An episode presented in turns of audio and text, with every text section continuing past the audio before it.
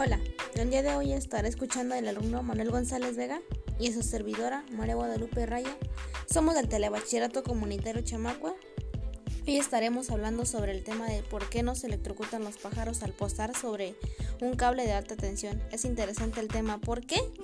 Pues de acuerdo con la ley de Ohm, el flujo de, de, la corriente a través de un circuito es proporcional a la diferencia de potencial, también llamada tensión o voltaje. En el caso que nos ocupa el pájaro, pues es el circuito. La diferencia de potencial entre sus patas es muy pequeña, por lo que solo una mínima fracción de corriente pasa desde el cable al cuerpo del ave. Ahora, si el animal tocase además un segundo cable, se crearía un gran voltaje entre este y la tierra y se electrocutaría el ave al instante.